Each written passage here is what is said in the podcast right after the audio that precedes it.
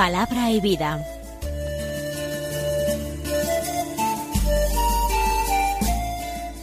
Con el padre Manuel Horta desde Sevilla.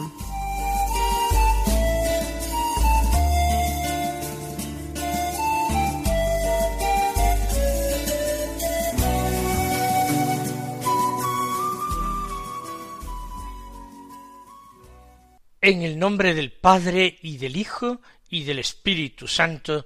Amén. Alabados sean Jesús y María. Muy buenos días, queridos amigos, oyentes de Radio María y seguidores del programa Palabra y Vida. Hoy es el viernes de la decimotercera semana del tiempo ordinario. Comienza un nuevo mes, el mes de julio, un mes ya plena y totalmente veraniego en el que algunas personas toman vacaciones, abandonan sus domicilios habituales para pasar unos días en el campo, en la playa o visitar otras ciudades o familiares y parientes que viven en otros lugares. Nosotros nos mantenemos firmes, sea donde sea, donde nos encontremos, cada día vamos a escuchar la palabra de Dios. Vamos a meditarla en nuestro corazón. Vamos a formar en nuestro corazón buenos y santos propósitos de conversión, que con la ayuda de la gracia del Señor, que no nos ha de faltar, nos llevarán por el camino de la santidad. Vamos ahora a escuchar la palabra de Dios que se proclama en la liturgia de la misa de hoy.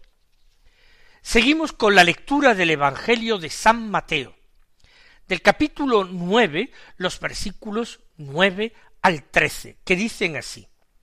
En aquel tiempo, al pasar, vio Jesús a un hombre llamado Mateo, sentado al mostrador de los impuestos, y le dijo, Sígueme.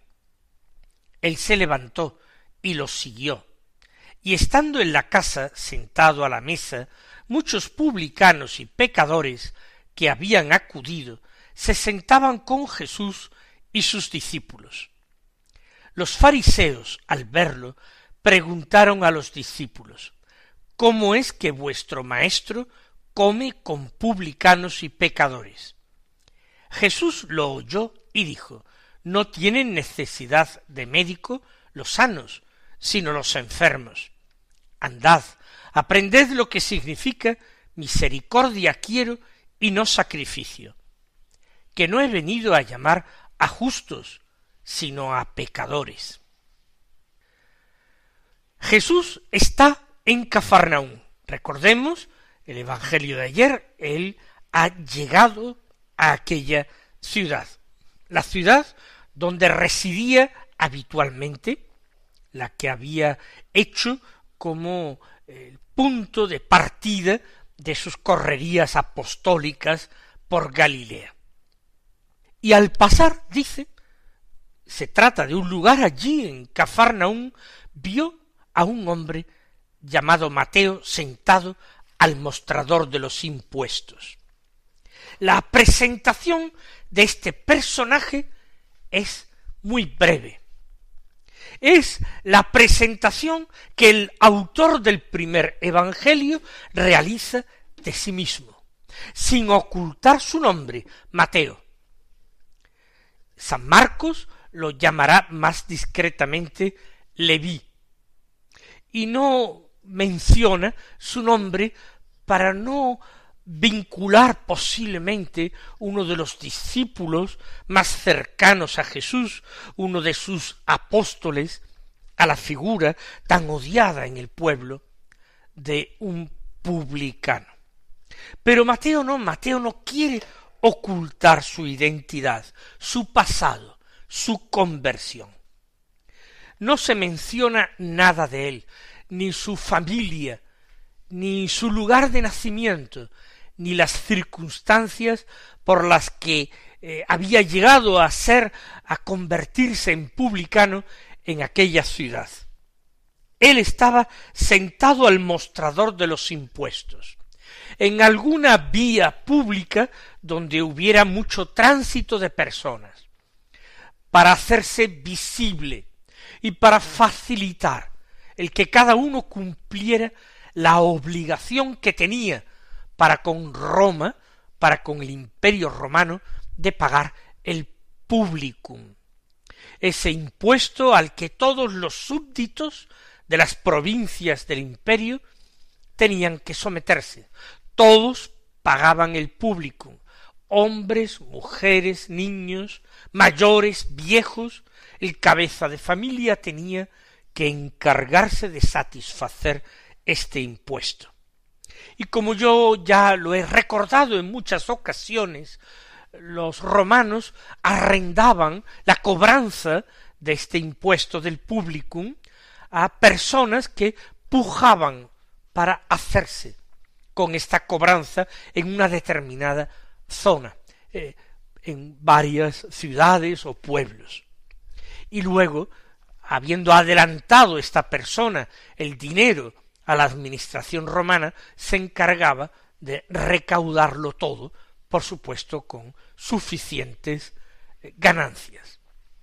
Y en el caso de, de no ser eh, obedecido, respetado, de negarse alguno a pagar el publicum, ellos que podrían tener el censo de las personas obligadas en su territorio, podían acudir al brazo armado de Roma para exigir este cumplimiento.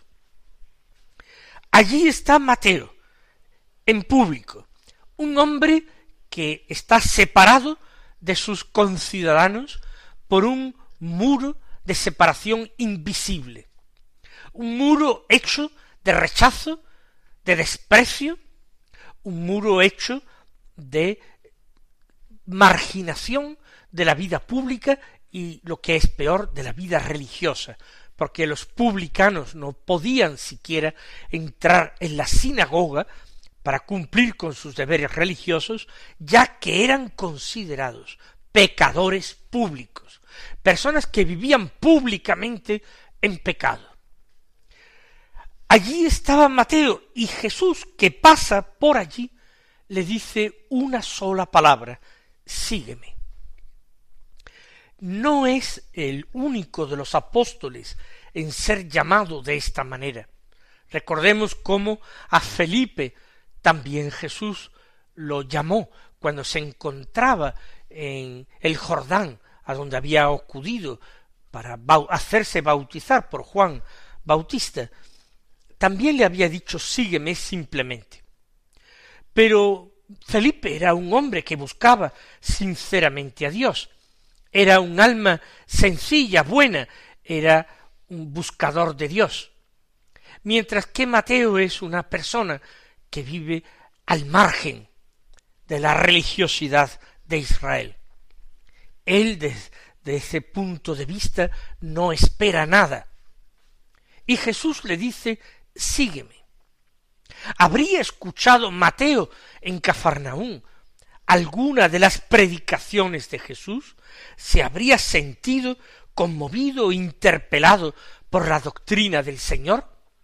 ¿O simplemente había sido testigo de alguno de los muchos milagros que Jesús había realizado en aquella zona? O tal vez ni lo uno ni lo otro, pero era imposible que viviendo en Cafarnaún no hubieran llegado a sus oídos eh, narraciones, testimonios de lo que Jesús estaba haciendo por toda Galilea, y cómo muchos se hacían lenguas de él y afirmaban claramente que era un profeta, que era un gran profeta, y otros más todavía a escondidas de los romanos se atrevían a decir que Jesús era el Mesías, el rey Mesías, esperado por Israel, que lo liberaría del yugo de los extranjeros y lo salvaría de todos sus problemas y opresiones. Lo cierto es que Mateo se levantó y lo siguió. Sin más explicaciones, ni por parte de Jesús de por qué debería seguirle o por qué lo había elegido, ni tampoco más explicaciones por parte del propio Mateo. Él no pregunta nada, Él simplemente se levantó y los siguió. Esa prontitud que Jesús pedía a todos sus discípulos, que lo dejaran todo, y que una vez puesta la mano en el arado, no volvieran la vista atrás, ni para añorar lo que habían dejado, ni para pretender recuperarlo. Mateo deja una posición, un oficio con el que obtendría pingües ganancias, pero no lo defiende, no se queja. Jesús le ha pedido todo, y la respuesta es igual de sencilla, todo.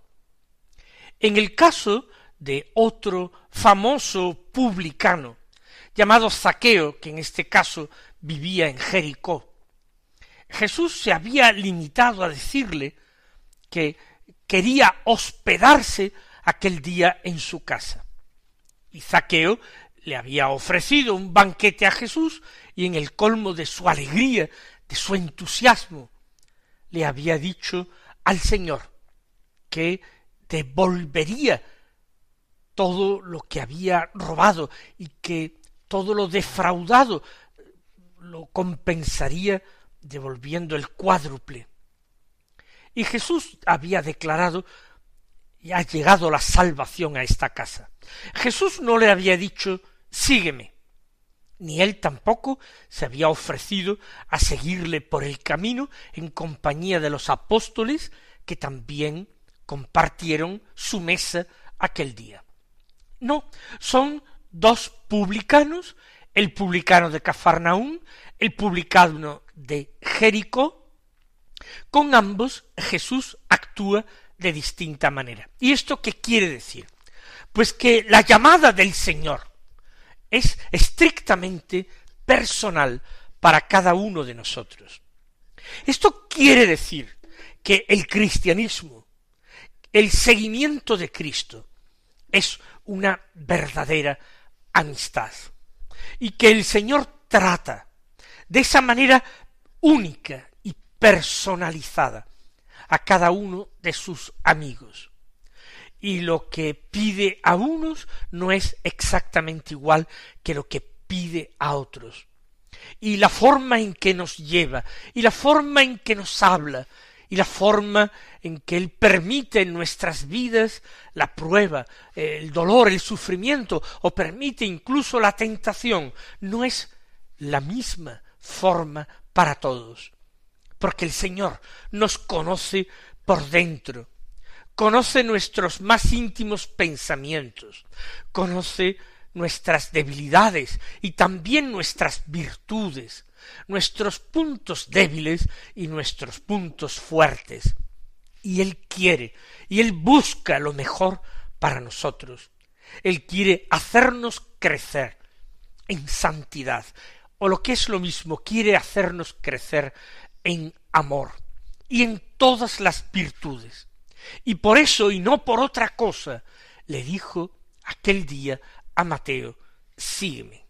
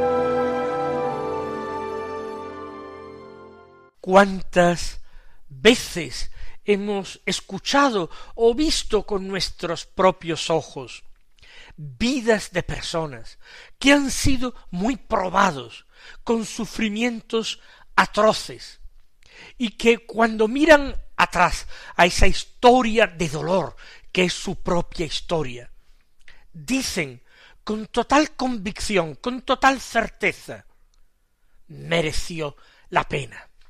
Dios hizo todo bien en mi vida. Lo hizo muy bien, porque él sabía mejor que nadie lo que me convenía. Y el Señor permitió un breve dolor, una breve tribulación, un desconcierto momentáneo, para sacar de él mucho más. Porque Cristo va venciendo el pecado y la muerte en cada uno de los miembros de su cuerpo, que somos nosotros. En nosotros Él va permitiendo la pasión para inmediatamente reconducirlo todo a la gloria de la resurrección, a la vida. Por eso el Señor no tiene que dar explicaciones de lo que hace.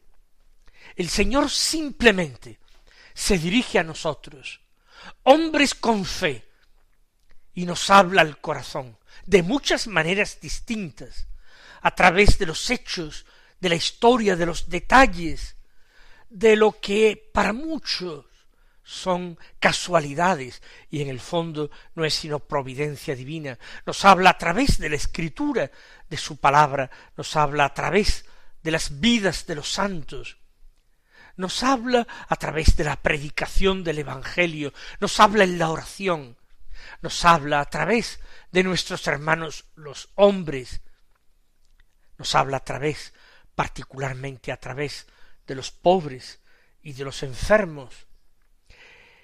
Y el Señor nos habla para consolarnos, pero también para pedirnos, porque Él se hace para nosotros pobre y nos tiende la mano y nos suplica una migaja, nos suplica una limosna de amor y de entrega. Y aquí estamos hoy, escuchando el Evangelio, escuchando esta vocación extraordinaria del evangelista San Mateo.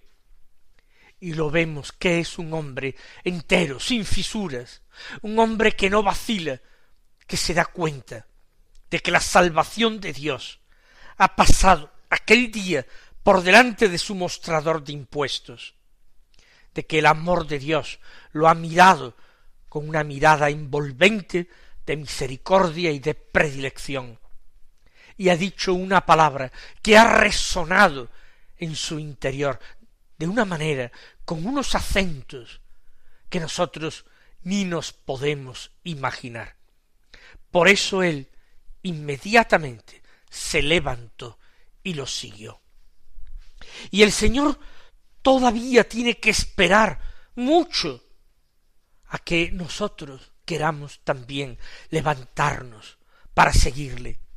Que nosotros nos levantemos de esa eh, suciedad, de los pecados, de esa pobreza, de esa miseria de pecados en la que a veces nos acostumbramos a vivir y nos sentimos cómodos porque nos habituamos a ello. El Señor quiere que nos levantemos y el Señor quiere que emprendamos un seguimiento por ese camino de amor, por ese camino de santidad, un seguimiento que se llama conversión. El Señor lo espera de cada uno de nosotros. Sígueme. Él se levantó y lo siguió. Y estando en la casa, continúa el relato de su vocación. Sentado a la mesa, muchos publicanos y pecadores que habían acudido se sentaban con Jesús y sus discípulos. Otros evangelios nos detallan más claramente que era el mismo Mateo el que había dado un banquete para celebrar su dicha, su alegría, para despedirse de sus colegas de profesión, para agasajar al Señor y a sus futuros compañeros, los apóstoles. Y es en esa mesa, en casa de Mateo, cuando muchos publicanos y pecadores, pecadores públicos, quiere decir, tienen oportunidad de acercarse a Jesús, hablar con Él en corta distancia, sentarse con Él y no sentir como aquel hombre santo, aquel rabí famoso, aquel hacedor de milagros, aquel exorcista reputado, aquel profeta grandísimo, aquel que muchos consideraban el Mesías. No les miraba con asco, sino con amor y con esperanza, y que compartía su mesa y su conversación con gusto. Se sentaban con Jesús y sus discípulos. Y eso es lo que provoca tristemente la reacción de los fariseos, que no comprenden cómo Jesús se sienta a la mesa con pecadores públicos, porque eso sería una manera de contaminarse con la impureza de estos hombres, sería una manera de contagiarse de su pecado, y no entendían que Jesús, que era el Cordero de Dios, que el mismo Dios había preparado para la salvación de los hombres, tenía precisamente que contagiarse del pecado de los hombres, no en el sentido de que él tuviera que pecar, sino en el sentido de que tenía que cargar con el pecado de los hombres, y tenía que llamarlos a todos a conversión. Por eso Jesús a la pregunta inquisitiva de los fariseos cómo es que come con publicanos y pecadores, responde no tienen necesidad de médico los sanos, sino los enfermos. Es una respuesta de una lógica aplastante. Ha venido precisamente a llamar a los pecadores, a los alejados de Dios. ¿Cómo los llamaría? ¿A distancia? No, tendría que acercarse a ellos. No tienen necesidad de médico los sanos. Andad, aprended lo que significa misericordia quiero y no sacrificio. Esto es lo que dice la Escritura, y yo no he venido a llamar a justos, sino a pecadores. Vamos nosotros a pedir gracia a Dios en la oración de esta mañana. Vamos a pedir esta gracia, que aprendamos lo que significa la palabra de Dios, misericordia quiero y no sacrificios, que aprendamos a entender el estilo de Dios, que aprendamos a descubrir cada día la voluntad de Dios, que nos convirtamos a Él como se convirtió un día Mateo. Que el Señor os colme de sus bendiciones y hasta mañana si Dios quiere.